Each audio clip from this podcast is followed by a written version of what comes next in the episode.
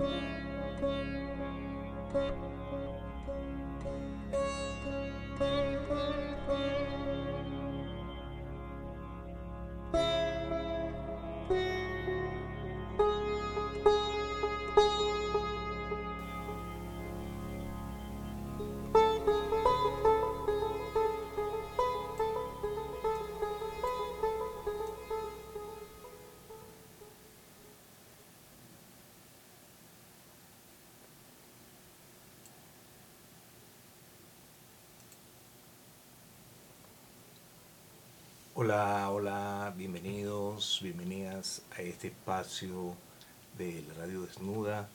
Eh, quien les habla eh, por acá, Kundalini Dealer, este especial de hoy, eh, aprovechando que estamos celebrando el Día Internacional del Yoga, entonces vamos a estar hablando hoy sobre la ciencia del yoga, ¿verdad? esta ciencia del alma, y por qué toda esta explosión eh, del yoga eh, en Occidente y cómo nos hemos ido conectando con el yoga en Occidente, ¿verdad? Y de dónde viene toda esta eh, conexión del yoga. Voy a hacer una, una pequeña lectura sobre esto del yoga, ¿verdad? Visto desde la positividad. Em, entonces, por ejemplo, eh, hay muchas formas de yoga o sistemas de yoga. Em, hace un tiempo eh, estaba viendo un programa de televisión y había un programa de concurso.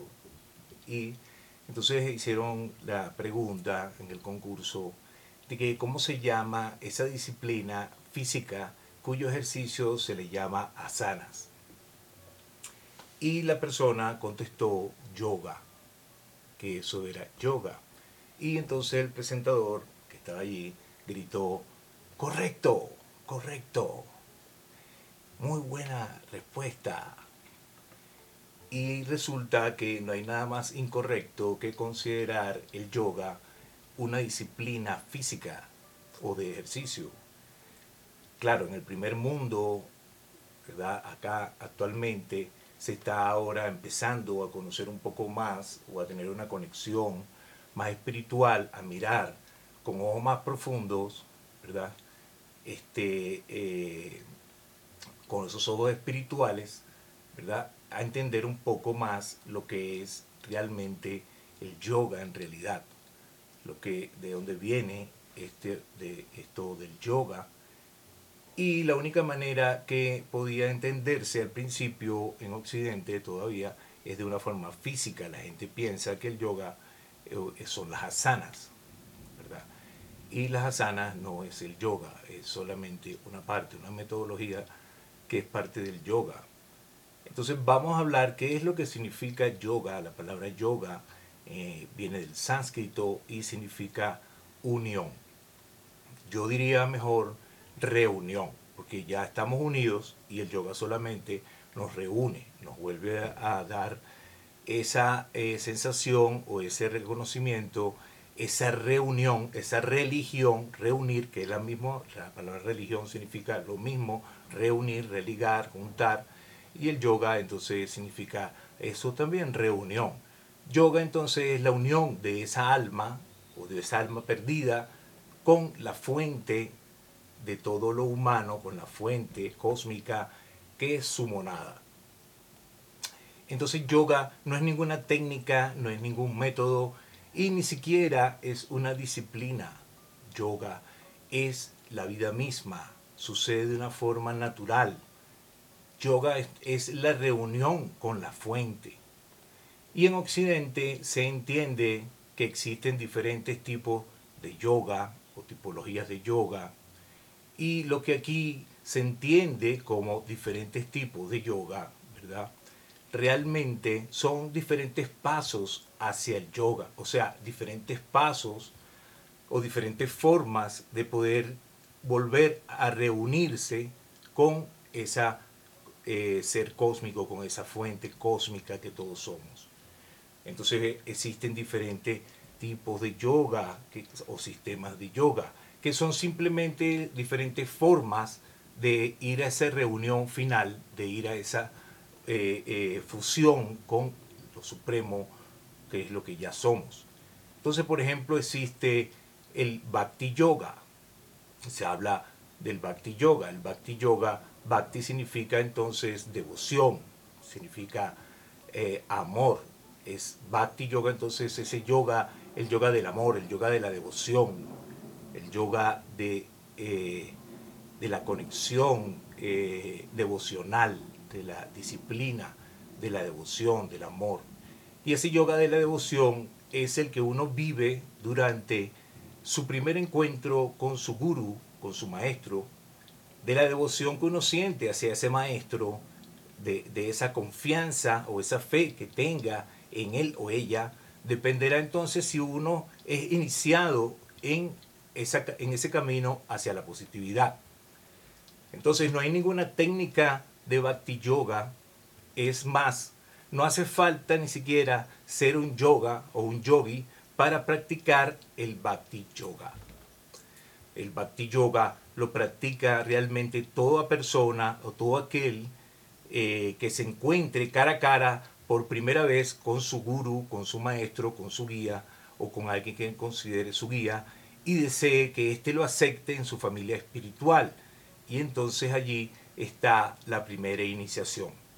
Así vemos cómo eh, por ejemplo, en las mismas diferentes religiones, en el catolicismo existe también una iniciación, ¿verdad? Que es entonces lo que es la, el bautismo, lo que es también la primera comunión, la confesión, todos los sistemas religiosos tienen una forma, un ritual de iniciación cuando tú comienzas entonces a eh, familiarizarte con esa familia espiritual a través de la familia espiritual que te identifique o que tú quieras este, experimentar. Igualmente en el Bhakti Yoga o en estos sistemas de yoga, también existe iniciación, existe un ritual, una ceremonia que se hace de iniciación cuando esa persona es aceptada por el maestro espiritual y entonces comienza un camino de iniciación. Por eso se llama iniciación porque es un, comienzo de un nuevo camino.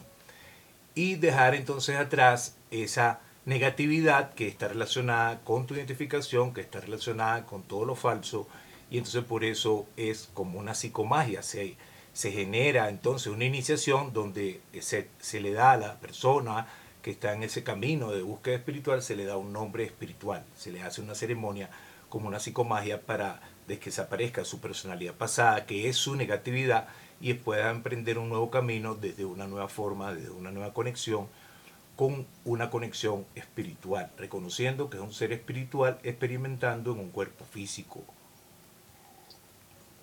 Y eso entonces es la primera iniciación. Todo el mundo pasa por esto, tanto si es cristiano, como si es musulmán, como si es budista o hinduista. Luego tenemos el karma yoga, que es el karma de la acción, ¿verdad? Es el karma, eh, karma yoga es donde yo, mis actividades son desinteresadas. Yo actúo de una forma desinteresada sin esperar a cambio ningún resultado. Entonces, el karma yoga es lo primero que empieza a vivir una, persona cuando ya tiene una familia espiritual o ya tiene una conexión con eh, espiritual, ¿verdad? Y ha sido aceptado entonces por ese guru, por ese maestro. Y entonces él inicia su camino de ese ascenso hacia lo elevado, hacia lo espiritual, hacia lo búdico, hacia lo crístico. Y entonces el karma yoga es la devolución de la negatividad prestada, ¿verdad? Como un crédito del banco. O sea, todo aquello que nosotros hemos utilizado en nuestra vida para explotar a otros, entonces ahora a través de nuestras acciones, sin esperar nada a cambio, entonces podemos liberarnos de esa negatividad que hemos utilizado este, para poder expropiarnos o explotar a otras personas a través de la negatividad. Entonces el karma yoga es una forma de limpiar esa negatividad donde yo he sido explotado a las personas y a lo mejor inconscientemente, pero ahora empiezo a actuar de una forma desapegada. Entonces eh, todo el mundo vive a, algún momento del karma yoga dando este, ayuda a otras personas, ¿verdad? dando ayuda a organizaciones, dando ayuda a templos, dando ayuda eh, eh, y, ayudando para que sin esperar nada a cambio de eso que estoy dando. Entonces, eh, esa negatividad que se recibe prestada, ¿verdad? Se usa, se trabaja con ella y una vez que ya no se necesita, entonces hay que devolverla, hay que devolver toda esa negatividad que hemos tomado, ¿verdad? Física para poder entonces a través del deseo, a través del el ego, a través de la, de la, de, de la necesidad o a través de, de querer tener más cosas, entonces nosotros hemos actuado de una forma negativa, explotando a otros y haciendo, ya, a lo mejor inconscientemente, daño. Entonces el karma yoga es una forma de limpiar esas actividades que hemos hecho donde hemos generado negatividad. Así que el proceso de, de, de, esa negatividad que he hecho se llama karma yoga. Y no hay ninguna técnica para el karma yoga. El karma yoga eh, consiste en vivir la vida con calma, con tranquilidad, trabajar conscientemente, diligentemente y aceptar con humildad todos los golpes y todas las reacciones que vendrán, ¿verdad? En ese periodo de karma yoga vendrán muchas reacciones eh, de aquellas acciones que hicimos que fueron negativas. Entonces, este, la persona empieza a ser más humilde, empieza a ser más tolerante, y empieza a actuar de una forma más amorosa. Así que todo el mundo, sea un yogi o no sea un yogi, pasa de alguna forma por un periodo de karma yoga en su vida eh, cuando le toca. Luego hay otro tipo de yoga, que se le llama tipo de yoga, pero realmente es otra forma de llegar al yoga, a la reunión, que se llama el Jnana Yoga. El Jnana Yoga, el yoga del conocimiento, Sucede entonces cuando uno empieza a recibir luz de esos planos superiores y con esos primeros rayos de luz espiritual, entonces llegan esas primeras informaciones de planos superiores, de conciencia. Entonces el Dhyana Yoga consiste en recibir luz e información con la mente superior. Y para eso no existe ninguna técnica ni ninguna táctica la época del Jnana Yoga es aquella época de extraer luz y sabiduría de la negatividad experimentada, de toda esa negatividad humana vivida. Y esta etapa viene entonces después del Karma Yoga. Todo el mundo pasa por su época de adquisición de conocimientos de los planos superiores de conciencia que se puede o no llamar también Jnana Yoga. Entonces, eh, seas un yogi, un Jnana Yogi o no, siempre este, eh, la sabiduría y el conocimiento a través de la vida experimentada va a manifestarse. Entonces, cuando uno decide que quiere abandonar la negatividad, entonces lo primero que tiene que hacer es practicar una disciplina para desarrollar la mente superior. Estuvimos hablando en los eh, programas pasados sobre esto, sobre cómo tenemos que este, activar la mente superior para poder trascender entonces la negatividad o la mente inferior y alcanzar entonces esos planos elevados de conciencia. Entonces hablamos ahora de lo que es el Raya Yoga. El Raya Yoga, el sistema de Raya Yoga, eh, también es de donde viene el Hatha Yoga, que es un yoga más popular en Occidente. Ese Hatha Yoga es el primer paso que tiene que dar entonces un aspirante espiritual principiante.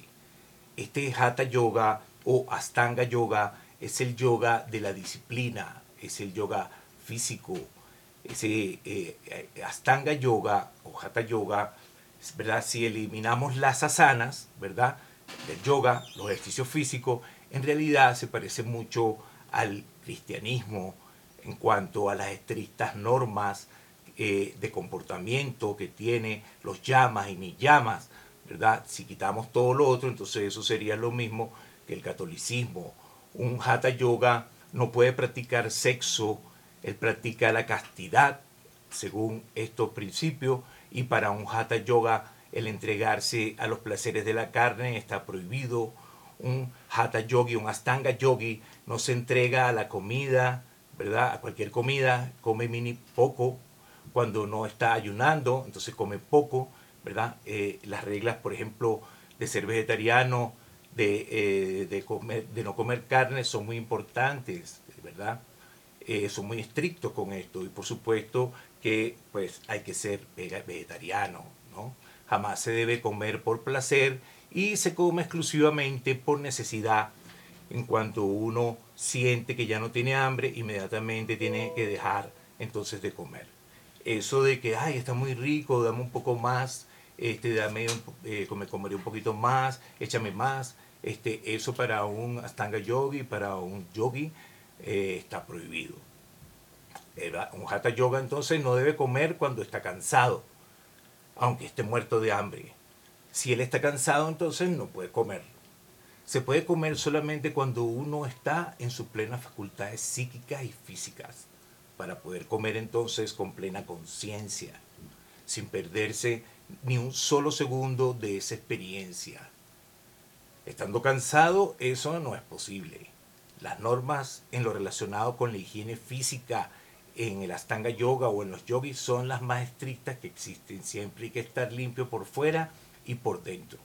Asimismo existen técnicas que se utilizan para limpiar los órganos interiores, que se llaman satkarmas o krillas, kriya yoga, y se practican entonces a diario, igual que la higiene de la parte exterior del cuerpo. A un hatha yoga, por ejemplo, un astanga yoga no se le está permitido ni un solo pensamiento negativo y cuanto menos una acción negativa. En fin, cualquier negatividad en ese practicante de Astanga Yoga, ¿verdad? Este, está determinantemente prohibida. Entonces, este Hatha Yoga o este Astanga Yoga, como ya dijimos, es la primera fase en el larguísimo camino hacia esa reunión, hacia ese yoga, ese encuentro del yoga. Así que todas las técnicas y todo lo que se practica no es yoga. yoga es el final, lo que vas a encontrar a través de esas prácticas y todo ese esfuerzo. Entonces, el hatha yoga no va a llegar, no va a llevar a nadie hasta la iluminación, ni lo va a convertir en uno con el universo. El hatha yoga es solo un paso, el primer paso de un camino infinito. No hay ninguna diferencia entre practicar cualquier tipo de yoga o este tipo de yoga, hatha yoga, astanga yoga, y de ser un buen católico, un buen cristiano. No practicar el sexo, a no ser que sea para procrear, ayunar cuando toque, comer con moderación, siempre poner la mejilla, la otra mejilla, ser bueno con todo el mundo, nada de negatividades, nada de, molestarse. Entonces practicar el hatha yoga es solo una de las maneras de practicar la disciplina. Otra de las maneras es ya como hemos visto, siendo un buen religioso, un fiel religioso, todo el mundo, todos los aspirantes espirituales tienen entonces que pasar por esta fase de disciplina. Así que el error más común entre estos aspirantes espirituales, principiantes, es malinterpretar las enseñanzas orientales, intentar entonces meditar callando la mente. Ya dijimos que si no se tiene desarrollada esa mente superior, ninguna meditación puede ser posible. Y si se tiene desarrollada entonces la mente superior, el silencio viene naturalmente por sí solo, sin ningún esfuerzo, sin ninguna técnica, sin ninguna táctica, sin ningún truco o algo similar. Mientras la mente no quiera callarse, entonces que esa mente inferior, que es la mente parlanchina, la mente que está todo el tiempo maquinando, que está todo el tiempo activa, hay que disciplinarla, no acallarla, manteniéndola entretenida, pero siempre de manera creativa. Entonces podemos estar cocinando, podemos estar bailando, podemos estar laborando, leyendo, caminando, haciendo planes y llevándolos a la práctica. Porque así como eh, eh, hay un gran maestro en la India, eh, Satyananda Saraswati, decía que la mente desocupada es el taller del diablo. Y yo diría entonces que esa mente inferior es el taller del diablo y la mente superior es el taller de Shakti, es el taller de Dios. Así que ocupando la mente nos entrenamos para subir de la mente del diablo a la mente de Dios. Siempre entonces hay que imponerle disciplina a esa mente inferior para que no haga lo que el cuerpo astral, ¿verdad? O ese plano astral quiera, sino lo que el alma manda. Si el alma, por ejemplo, decide que hoy a las 5 o a las 6 eh, se va a correr por el parque, entonces por mucho que el cuerpo astral, ¿verdad? proteste y no quiera y esté entonces diciendo que no eh, tiene flojera, entonces el alma tiene que imponer esa voluntad y la mente tiene que obedecer. Entonces hay que mantener la mente ocupada, pero siempre desde el orden, desde la disciplina impuesta por el alma. Así entonces es que se desarrolla la mente superior. Y así el silencio irá apareciendo por sí solo en las mismas actividades que voy haciendo de una forma consciente, gozosa y disfrutable. Así que eh, una de las cosas importantes que tenemos que saber, ¿verdad? Que esos logros espirituales que logramos conseguir en esta fase disciplinaria siempre son inestables y por lo tanto también son temporales. Así que nada de lo que se consiga en esta fase será permanente. En esta fase, por ejemplo, ejercitando esta mente, resistiéndose al cuerpo astral, uno puede dejar algunas adicciones, por ejemplo, pero tarde o temprano esa persona puede volver a recaer y volver a esas adicciones porque con resistirse a ese, a ese mundo astral, a esos deseos, no basta para que el cambio sea realmente estable. Así que los cambios en esta fase no pueden ser permanentes. Esta es una fase, es un entrenamiento para ir a la siguiente fase, que será la fase más determinante para producir cambios realmente estables en el camino. Y esta fase es una fase imprescindible para poder llevar a cabo la siguiente fase. Entonces, esta fase es como entrenar con pesas, ¿verdad? Como si estuviéramos entrenando en el gimnasio. Uno empieza a hacer esfuerzo a levantar pesas, a levantar pesas y levanta pesas y sabiendo que tendrá que volverlas a poner abajo y las vuelve a levantar y las vuelve a poner abajo. Y aún así uno nunca deja de hacer ese esfuerzo por levantar la pesa. Así que la pesa una y otra vez hasta que el brazo entonces, ¿verdad? Este se pone más fuerte. Entonces es lo mismo que tenemos que hacer con la mente superior, ¿verdad? Esta, cuando trabajamos esta mente superior a través de la meditación, a través del silencio, a través de esta conexión, entonces esta mente se pone fuerte para llevar a cabo entonces la segunda fase que es la fase de volver la negatividad en positividad. Y de eso estaré hablando más adelante en otro programa, pero hoy estoy compartiendo esto aprovechando que es el Día Internacional del Yoga y estoy entonces compartiendo esta manera, esta forma de hablar del yoga, de lo que es estos diferentes tipos de yoga, que no es más que las diferentes maneras o las diferentes infinitas formas de poder eh, reunirse, de poder juntarse, de poder religar otra vez con la fuente, con ese poder cósmico que todos somos.